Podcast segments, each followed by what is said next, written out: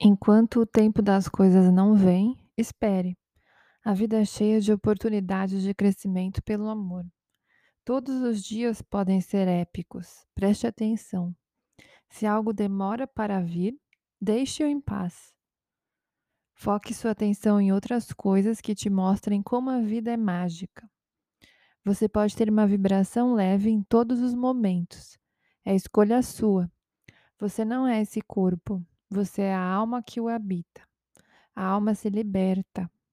A alma se libertará dessa existência com a morte no final. Como você quer fazer as páginas da sua história? Depende de você.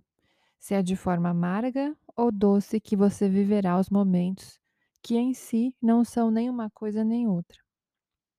Lembre-se, a matéria não te restringe, pois em seu pensamento você pode ser livre.